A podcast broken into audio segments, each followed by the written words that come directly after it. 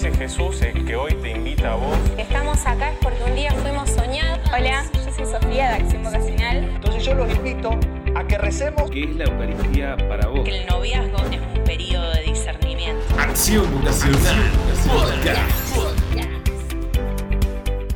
Un cariñoso saludo a Bruno, Juan Ignacio, a Tomás, a Nicolás, a Ivo. Y bueno, Tomás o Ivo, eh, por favor presenten a nuestro invitado estelar del día de hoy.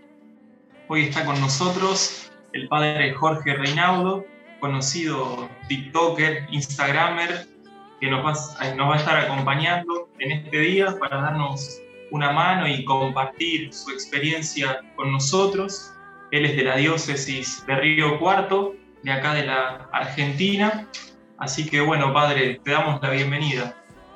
Bueno, muchas gracias, muchas gracias por este espacio de, de compartir, creo que nos hace bien.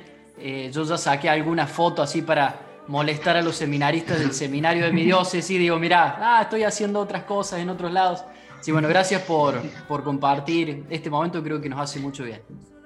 Bueno, a vos por sumarte también. ¿Nos querés comentar, padre, para ir arrancando? El programa de hoy va a constar en lo que es la vocación universal cristiana, el llamado que a todos nos hace Jesús. Contanos más o menos desde tu experiencia y desde lo que vos sabés, ¿qué nos podés decir de esto? Bueno, un tema, es un tema muy bonito y muy complejo a su vez. Vieron que nosotros cometemos el error de separar eh, nosotros curas y, y, ustedes los laicos, esta frase que parecería que se nos ha metido en la historia, que destruye, y, y ustedes me van a saber iluminar más con esto, pero que destruye todas las bases del Concilio Vaticano II. Eh, hablar de esta, ruptura, distinción, lo que nos separa, lo que nos divide, es sumamente horrible y tedioso porque en realidad el primer llamado que Dios nos hace es al bautismo. Y desde el bautismo, eh, desde la vida cristiana, ¿no? desde el bautismo, llamados a iluminar. ¿Por qué digo que es horrible esta, esta separación ¿no? entre, entre los que están ordenados, si se quiere, y los que no, y toda esta, esta separación? Yo siempre digo que es muy odiosa porque ha hecho en el tiempo que, que los cristianos deleguen una responsabilidad que les es propia, que es la misión. Es decir, todos recibimos el bautismo y desde el bautismo estamos llamados a evangelizar, a misionar, a transmitir el evangelio.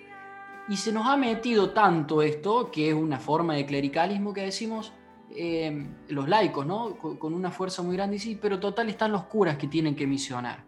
Eh, incluso cuando muchas veces me hacen presentaciones o en algún curso o en alguna charla, me dicen el padre Jorge encargado de, no, a ver, yo por, soy cura y tengo que anunciar el Evangelio, pero desde mi bautismo yo tengo que anunciarlo.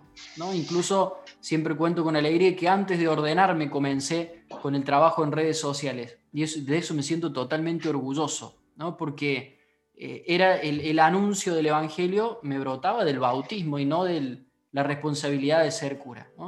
Eh, yo creo que es, que es algo bonito de lo, de lo que podríamos compartir también, eh, este llamado primero al bautismo. Como, como sacramento puerta, pero también como, como el inicio de, de, una vida de gracia, de una vida en Dios que tiene que ver más eh, o, o que va más allá de cualquier cosa que nosotros podamos hacer. Sí, me parece bueno esto que dijiste porque muchas veces tenemos la concepción errónea de que la misión de la iglesia está en manos únicamente de los sacerdotes y las religiosas, pero no tomamos conciencia de que es una misión que nos incumbe a todos desde el bautismo, como vos dijiste. Y yo creo que tenemos un trabajo arduo y un lindo desafío para involucrar a toda la iglesia en esta misión, justamente para que podamos hacer esto que vos dijiste, iluminar al mundo con la luz y el amor de Jesús. Sí, y, y, también, bueno, caer en cuenta de ciertas cosas. Primero, de descubrir que la iglesia no se va a salvar por, por los curas. Eso ya está, pero comprobadísimo, muchachos. Eh, ustedes se van a ordenar de cura y se van a dar cuenta de eso, que no se va a salvar por nosotros la iglesia ni por lo que nosotros podamos aportarle, ¿no? Y me parece que este tiempo, incluso en medio de las redes sociales y todo esto que ha surgido después de la pandemia, nos ha ayudado a descubrir que los laicos también tienen carismas. Yo lo digo como con. Usted me ve la cara de sorpresa. De sorpresa. Pero si lo transmitimos a la gente que nos está escuchando, eh, sí, que los laicos tienen carisma y que pueden hacer grandes cosas, incluso que ellos también pueden rezar. Esto que yo lo digo con sorpresa. ¿Viste? Porque, padre, usted que está más cerca de Dios rece. Yo mido un metro setenta y cuatro, quizá igual que vos o, o menos. No sé si estoy más cerca o no. Pero es poder descubrir que, que hay algo que está antes del ministerio y que es eh, el poder encontrarnos con Dios, el volver a leer la palabra, todas estas cosas que por ahí son más de este tiempo y que tenemos que aprovechar y que, y que bueno, gracias a Dios eso, que, que no, se va, no se va a salvar la iglesia porque nosotros seamos curas, eso es una realidad. Oye, Patrick Jorge, eh, disculpa, eh, es que no puedo evitar preguntarte algo, a lo mejor me voy a desviar un poco del tema principal que estamos conversando hoy, pero te escucho hablar eh, respecto a que tenemos que también nosotros como laicos asumir un poco la responsabilidad de la misión que es universal para todos quienes somos bautizados, ¿cierto? Entonces no puedo evitar preguntarte, ¿qué autocrítica haces tú al clero respecto a delegar responsabilidad, delegar un poco más de, de, de trabajo y de, de, protagonismo, por qué no decirlo, a, a, los laicos? ¿Qué autocrítica tienes tú respecto a, a los mismos sacerdotes, a los párrocos, a quienes administran eh, mayormente las comunidades, incluso no solamente con, con, los laicos, puedo ir un poquito más allá, puedo también hablar de religiosos y religiosas que a veces quedan relegados a un segundo o tercer plano, que podrían perfectamente tomar responsabilidades eh, y no las toman porque a veces está todo muy centralizado en que las responsabilidades tienen que ser únicamente tomadas por eh, sacerdotes. ¿Qué opinas tú de eso? ¿Cuál es tu autocrítica? Bueno, eh, una, como una crítica histórica. Igual algún, algún otro cura puede llegar a decir cosas mucho más interesantes que las que, que voy a decir yo ahora. Es lo que yo he podido percibir en mis pocos años de, de, sacerdocio y en mis pocos años de iglesia también. ¿no? Estamos hablando de la iglesia que tiene 2000 años de, de, de historia y nosotros hacemos una lectura ahora, ¿no? Pero sí he descubierto que hay, hay, hay pasos, ¿no? Eh, hemos hecho las cosas mal, hemos, a ver, todo giraba en torno a la iglesia, ¿no? Esto es una realidad que en las ciudades ya prácticamente no se ve, en los pueblos todavía permanece, el cura sigue siendo una figura eh, como importante y a la que se lo escucha y la que deja referencia en pueblos pequeños. En las ciudades ya no, son uno más. En las ciudades son uno más.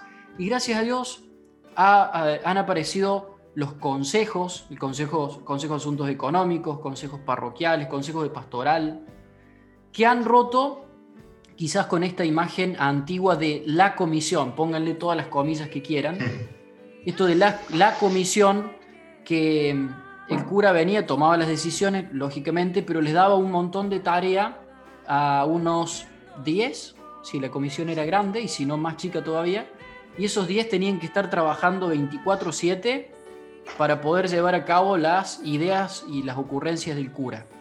Ya gracias a Dios eso está desapareciendo, o sea, no, vamos a decir que se fue, porque en muchos lados está, pero está desapareciendo. Eh, hay, hay laicos que le dicen que no al cura. Esto parece un escándalo en otros países inclusive, pero que laicos que se paran y que dicen que no. Eh, las generaciones de curas más nuevos nos animamos a darle a las personas que tomen decisiones. A, mí me ha, estoy en un pueblo pequeño, me ha llamado la atención cuando yo siempre le pregunto a, la persona que me trae una, un cuestionamiento, una pregunta, o le digo, ¿y a vos qué te parece? Y es como si vieran la cara del diablo. La expresión que se genera en esa gente es como si vieran la cara, como diciendo, yo tengo que opinar sobre esto. Sí, ¿a vos qué te parece? Y todavía nos falta mucho, ¿no? De esto. Eh, creo que, que, hemos hecho que dependa todo del cura, decisiones, incluso, a mí me da gracia esto, pero incluso eh, decisiones, eh, no sé, gastronómicas. ¿Por qué una persona no puede tomar una decisión a la hora de decidir qué se va a comer en la fiesta de fin de año? ¿No? Un, un, laico, ¿no? ¿Por qué tiene que pasar por el cura? Eh, hasta edilicias, ¿por qué el cura tiene que ser el arquitecto de la casa parroquial, de la iglesia, incluso del pueblo en muchas ocasiones. Hemos hecho que dependieran Sí, hemos hecho que dependieran mucho ¿no? de, de, los curas. Entonces, ojalá, digo, y lo veo con ojos positivos, vamos camino a que eso cambie eh, de a poco, ¿no? Las comisiones ayudan mucho. Ivo, ibas, ibas a intervenir. No, todo esto me, me recuerda la frase que repite mucho el Papa en este tiempo, de que basta de santos de soldana y hábito y más santos de sin zapatilla. Creo que también pasa por esto. Se me venía esa frase como para comentar un poco también eh, la vocación de, más que nada, los jóvenes, de, participar de la iglesia, de la vida parroquial, desde ese llamado, llamado que vos mismo compartías, que es de bautismo, participar y, y dar testimonio. Sí, con una constante que si queremos tener jóvenes en las iglesias, tenemos que darle participación para generar eh, compromiso. El joven que no tiene un rol en la comunidad, es decir, que solamente va a percibir o que solo va a recibir algo, ese joven se pierde. Salvo, salvo que sea una persona que el único lugar que tiene para estar y para habitar es ahí. Que también pasa, ¿vieron? Que que son descartados de la sociedad y que el único lugar donde tienen cabida es en la iglesia, bueno, eh, en muchas ocasiones permanecen nuestros jóvenes porque es el único lugar donde pueden estar. Eso es lamentable, ¿no? Pero, pero puede pasar, sí. Padre, yo te voy a hacer una pregunta por ahí desde tu experiencia personal, vocacional. Eh, me interesó esto que dijiste al principio del llamado universal que tenemos todos desde el bautismo a la santidad y a la misión pero que ese llamado se manifiesta también de modo particular en cada uno, de acuerdo a, las circunstancias personales y al, plan que tiene Dios para cada uno. Si vos tuvieras que decirnos desde tu experiencia vocacional, ¿cuál es el fruto más importante de responder a ese llamado personal que te hace Dios? ¿Cuál sería? Yo soy medio cínico conmigo mismo y les explico por qué.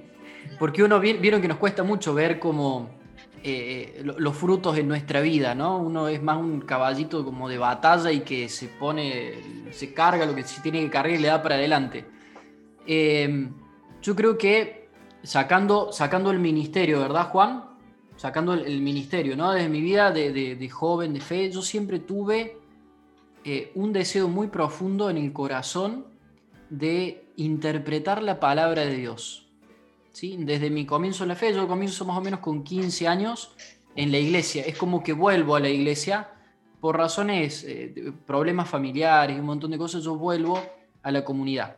Y, en esa vuelta me impacta, curiosamente, un laico que predicaba eh, el Evangelio, que daba temas, charlas en retiros. Laico.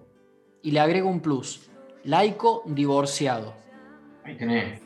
Ahí tenés el plus, ustedes lo entienden muchísimo más, ¿no? Pero era como que era todo escandaloso, ¿no? Y yo lo escuchaba predicar, interpretar y, y, comunicar la palabra de Dios y a mí me impactó de un modo increíble, pero increíble. Y soñaba en ese momento, soñaba con predicar la palabra. Y, hoy, Juan, un, fruto que veo más allá del, del ministerio, ¿no? Sentarme con otro, yo siempre tengo la Biblia cerca es increíble y me ha salvado de cada una. No porque he sabido cómo buscar o no, no, no, sino que, que me ha salvado, digo, porque, porque cuando le he pasado mal, vocacionalmente, o porque me he sentido mal, o porque he estado en crisis y todo, eh, podía rezar 25 rosarios y todo lo que ustedes quieran, nada. Pero la palabra me ha sacado de los pozos más profundos, ¿no? Entonces, eh, y siempre la tengo a mano, siempre está en mi escritorio o en mi oratorio o en la mesa del comedor y por ahí estoy comiendo, vivo solo y, como y estoy leyendo y hago todo ese, eso que no se puede hacer, bueno. Eh, y creo que, que, un, fruto, un fruto es poder compartir, eh, poder compartir la palabra con, de un modo muy sencillo. Ahí donde yo veo el fruto, cuando por ahí leo una cita bíblica que es muy simple, y que la explico 10 veces más simple y que la persona dice, ah, ahí está. Y es como que puedo ver, percibir frutos de eso, ¿no? Anoche, de hecho, en una transmisión en vivo lo, lo compartía. Eh, a, veces eh, en esas cosas sencillas o simples veo como un fruto de mi bautismo, no, no de, mi, de mi ordenación, pero sí del bautismo. Oye, padre, ¿y hay alguna cita bíblica o un versículo en particular que sea como tu regalón, tu predilecto, al que te guste o, al que al que quieras volver siempre cuando te sientas eh, un poco perdido, un poco cayendo al abismo, por así decirlo? ¿Alguno que sea predilecto tuyo? Eh, es, para los que nos gusta la palabra de Dios, es casi mala palabra lo que nos está diciendo, porque eh, hay muchísimos, hay muchísimos, y tengo uno para cada momento, pero sí recuerdo mi consigna propia de la espiritualidad más eh, de, San Ignacio. mi consigna está, gira en torno a, um, Isaías 61.3, que es el, texto que compartí justo anoche en la transmisión. son las palabras de Dios a Israel, levántate y brilla porque llega tu luz y la gloria de Yahvé brilla sobre ti. Eh, con, todo esto de, levantarse, de ponerse en movimiento, de no estancarse y también de eh, reconocer que la luz que tenemos es una luz prestada, ¿no? Llega, llega tu luz, que, es, muy bonito, un texto que a mí me, ha levantado muchas veces, sí. O sea, sí, sabemos que la palabra de Dios es, viva, siempre nos toma, eh, nos recoge en el momento en el que nosotros nos encontramos. Sin embargo, ah, siempre hay alguna que es, la, regalona o una que uno le tiene un, afecto especial. Así que gracias por compartirnosla también, Padre Jorge. Iba a decir con esto que decía Ivo recién, el tema de, de los jóvenes y demás, que hoy gracias a Dios en la iglesia tenemos muchos ejemplos, ¿no? Desde el más reciente, el Beato Carlo Acuti, santos así que de la vida cotidiana. De hecho, bueno, Carlos con zapatillas Nike y uso común y cualquiera. Auspicia. Eh, ¿Cómo? Auspicia. Auspicia.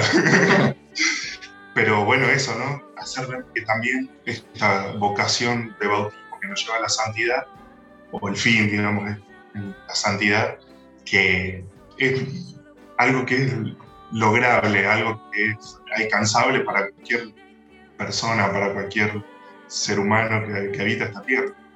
Sí, eso que dijiste, Bruno, me gustó mucho porque hoy en día yo por lo menos veo la santidad como algo posible, no como algo que está lejos de mí. Obviamente que cuesta mucho, cuesta sangre, lágrimas, sudor y todo lo que nos ocurra, pero es realmente posible en el lugar donde estamos hoy, por ahí vemos, qué sé yo, la estampita de un santo y vos decís, uy, qué difícil ser como este hombre o como esta mujer que fueron santos en su época. Pero bueno, hoy Jesús me está invitando con su luz que me da constantemente, sin pedirme nada a cambio, bueno, llevarla a los demás para que otros puedan seguir compartiendo su luz y así yo, a través de este compartir la luz de Jesús, buscar mi propia santidad. Sí, em, yo te escuchaba ahí, Tomás. Eh, recuerdo, hice un video para mi canal de, YouTube que se llama Esto no es Carlo Acutis, que no sé si lo pudieron ver. Eh, fue como, fue un poco renegado mi video. Eh, hay muchos que lo criticaron, pero vieron que apenas salió la, apenas salió lo de la beatificación de Carlo Acutis, estuvo muy fuerte. Algunas cosas, ¿no? O, algunas cosas que él hacía y que se los vinculaba a la santidad. Y sin querer, incluso desde dentro de la iglesia, se intentó alejarlo a, a Carlo de lo cotidiano, ¿no? incluso sin querer. ¿Qué lo hacía santo Carlos Acutis? Que iba todos los días a misa. No, no, eso no lo hacía santo. ¿no? Inclusive yo lo dije con mucha fuerza en el video porque lo separaba, es decir, un joven que empezó como a empezar, como así, a asomar la cabeza eh, entre medio de, un mundo que, sabemos que le cuesta vivir y, hacer, hacerlo cotidiano, empezaba como a asomar la cabeza, le dijeron, no, para ser santo tenés que ir todos los días a misa. No, a ver, eh, Acuti jugaba a la play, eh, tenía amigos, se reía, grababa, compartía la vida, lo hizo santo sus gestos de amor a los que los rodeaban y un montón de cosas, eh, porque incluso algunos decían, ¿por qué él andaba en bicicleta y tenía el rosario en la mano cuando andaba en bicicleta? Yo le diría que no, porque se te va a enganchar en el manubrio de la bici. Te, te vas a matar vos, vas a matar al que cruza, claro, ¿viste? Es decir, la santidad se juega en las cosas sencillas y esto, en esto el Papa Francisco es un experto. ¿no? Eh, nos ha enseñado muchísimo que, está cerca de todos la santidad. De hecho, a mí me gusta decir, como parafraseando a San Pablo, somos santos. Somos santos, ya somos. Nos falta acá la, la aureola nomás, pero somos santos y estamos caminando a la santidad, estamos caminando al cielo, estamos caminando, somos santos caminando. Sí, esto que decís me hace acordar a una vez en un discurso que da el Papa Francisco, seminarista y sacerdote en el 2013, dice que si la vocación y la santidad no se traducen en gestos de amor por el de al lado, no son vocación y no son santidad, porque justamente vienen de un llamado de amor de Dios, un llamado que dice el Papa, en el que Dios nos dice que, que cuenta con nosotros, que nos necesita, y dice que Dios, que en verdad no necesita de nada ni de nadie, nos convierte en necesarios por amor, y que si no se traduce en amor hay algo que está fallando en la pero si uno hace como el, rejunte de estampitas y uno mira un poco a los, a los siglos pasados, uno va a encontrar de que los, para ser santo uno tenía que ser religioso, volviendo al tema desde el comienzo, ¿no? Es decir, para ser santo uno tiene que ser o cura o religioso o, o si no, que sabemos que está muy mal, que, esta especie de fuga mundi, tenés que separarte del mundo e irte a vivir a la punta de la montaña porque ahí no va a haber pecado, no va a haber y no, a ver, el llamado a la santidad hoy es el llamado a la santidad de la vida cotidiana. Incluso el cura cuando tiene que vivir solo, hacerse de comer, que también visitar un vecino. En eso también se juega la, se juega la santidad, ¿no? Es como, porque si no, ¿cómo le decimos nosotros a una persona que me dice, yo quiero ser santa?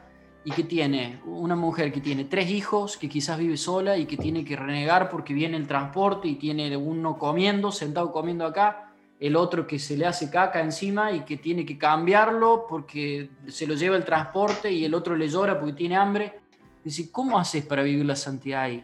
Entregándote en una entrega cotidiana muy sencilla, ya está, o sea, estás caminando el cielo, ¿no?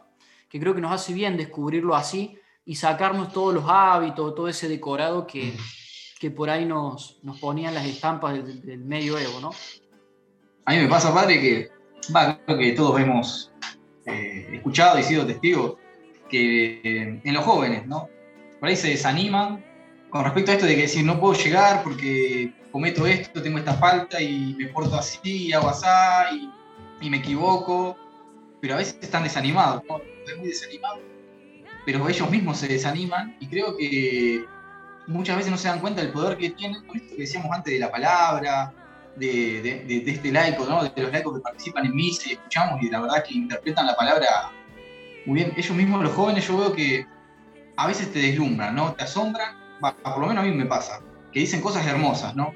Ellos se desaniman, pero tienen esa fuerza para animar a otros, tienen esa fuerza para levantar al otro, tienen esa fuerza para sacar una sonrisa al prójimo, ¿no? Al hermano, al que tienen al lado. Y creo que necesitan aprender, ¿no? Eh, no sé si aprender la palabra, pero abrir un poco los ojos de decir, yo puedo también levantarme a mí mismo, ¿no? Ese desánimo hacia uno, hacia uno mismo que por ahí tienen. Y retomando un poco esto de la palabra, ¿no? De la cita que te preguntaban a vos, yo creo que a veces me, deslumbra, me, me asombra, cuando tiran citas bíblicas, que vos decís, esa yo no la sé. Pará, que es la misma que yo tengo, ¿viste? y, están muy convencidos y la, tienen en mente, y la practican y la tratan de llevar a, adelante. ¿no? Y de vivirla. ¿Y cuánto, cuánto nos enseñan a nosotros?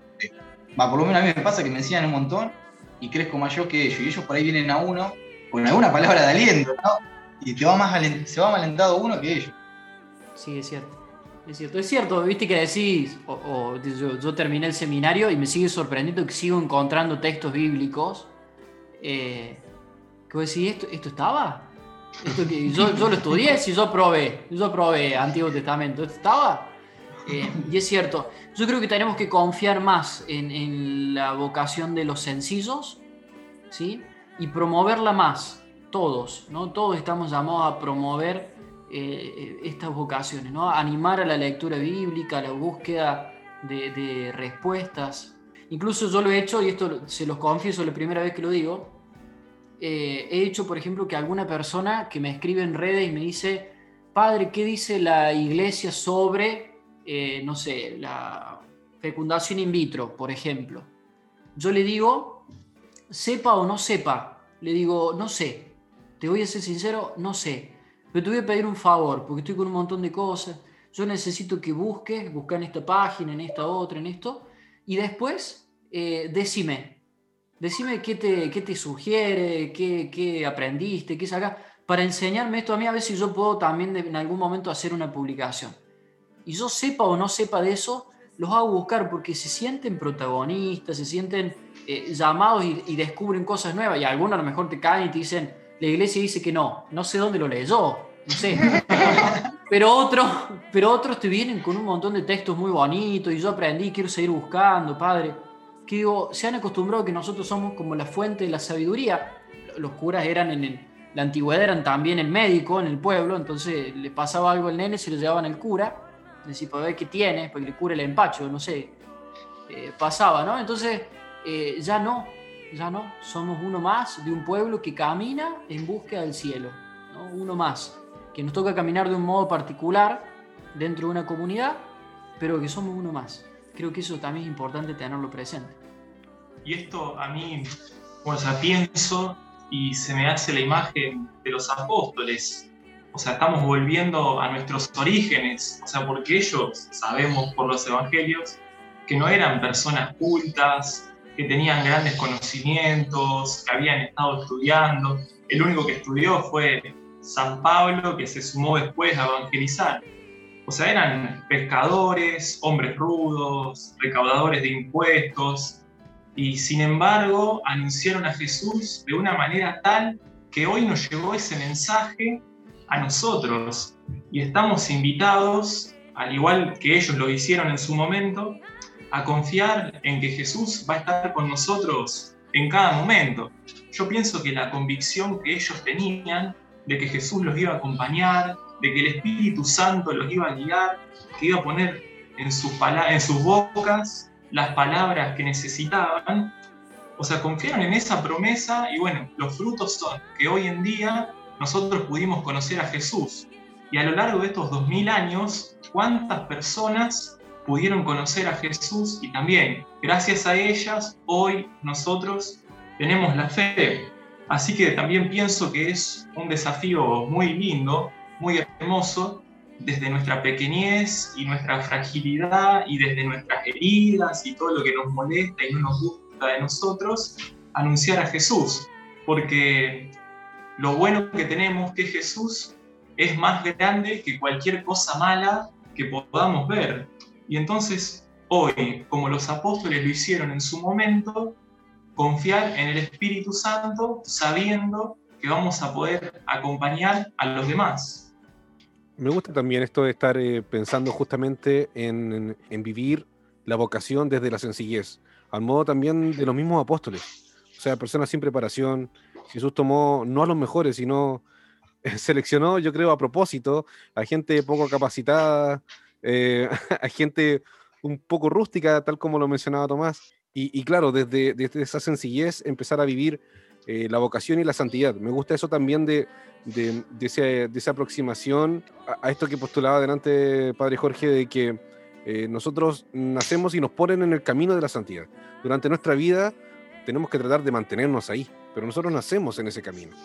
Dios nos pone ahí. Y de hecho, hasta incluso llevándolo al tema de, de alcanzar el reino, nosotros a lo mejor vivimos pensando en en que después de, trascender podemos llegar a un reino. Y a medida que vamos descubriendo a Jesús, Él nos va diciendo que el reino lo podemos experimentar aquí mismo. Eh, hay una canción que a mí me fascina de uno de mis músicos favoritos, que es justamente un compatriota suyo, un correntino, Kiki Troya, que él, tiene una canción que se llama Habrá valido la pena. Y que él, él propone en esa canción, bueno, ¿qué pasaría si al final, después de mi muerte, me dijeran que finalmente Dios no existe, que todo esto fue una mentira, que mm, la Biblia alguien la inventó y que, no existió nada de lo que nosotros creíamos que existía. Bueno, al final igual hubiese valido la pena porque por esa creencia yo amé, por esa creencia yo tuve fe, por esa creencia yo quise ser un mejor ser humano. Así que valió la pena igual. Bueno, eso mismo siento que es lo que nosotros debemos de alguna forma tratar de autoconvencernos, de, de darnos cuenta que el camino es demasiado importante. En el camino, si nosotros tratamos de vivir al modo de Jesús, vamos a estar experimentando ese reino. El, reino lo vamos a poder traer a, nuestra vida de forma diaria, eh, en cada una de las cosas que hacemos cotidianamente. Así que me gusta también esa aproximación eh, a, lo que es la santidad. Y bueno, eh, eh, estoy muy agradecido también por, por lo que han compartido cada uno de ustedes. Gracias también, Padre Jorge. Estamos quedándonos ya sin, sin tiempo. Así que, Ivo, Decíamos entonces que desde el bautismo estamos todos llamados a este a anunciar el reino, a anunciar esto tan bonito que es dejarse conquistar por Jesús, al punto de llegar a decir, ha valido la pena. Creo que entonces podemos llegar a eso, ¿no? Que ya no es tan necesario la imagen de santos con sotana y hábito, sino que cada uno es santo hoy, ahora, en este momento, y es el único tiempo que importa para demostrar que somos fieles a Cristo para dar la vida por el hermano, para la hermano- para dar la vida en la santidad. Creo que eso más o menos va resumiendo el, el- el tema de hoy, ¿no? Sí, Dios nos llama a todos y después creo que depende de cada uno decirle que sí y, y con los dones que nos regala saber cómo usarlos y ponerlos al servicio, ¿no? Creo que sí. Y bueno, y esto tan importante de que, de que, como decimos en el lema de acción vocacional, Jesús sigue llamando, Él sigue llamando, y no específicamente al clero, sino también a la vida cotidiana, a la santidad. Muchas gracias a todos y a vos, Muchas gracias. especialmente, Padre Jorge, por acompañarnos. Gracias a ustedes muchachos por la participación, eh, compartir aquí en el podcast y bueno, agradecerles también por esta iniciativa de sumar a la iglesia compartiendo este tema que me parece que es tan bonito. Que Dios los bendiga. Muchas gracias a ti, Padre Jorge, por tu tiempo, por acompañarnos hoy y a la gente que está empezando a escuchar y a apoyar este nuevo espacio de conversación. Nos vemos en el próximo capítulo de Acción Vocacional Podcast. Chau.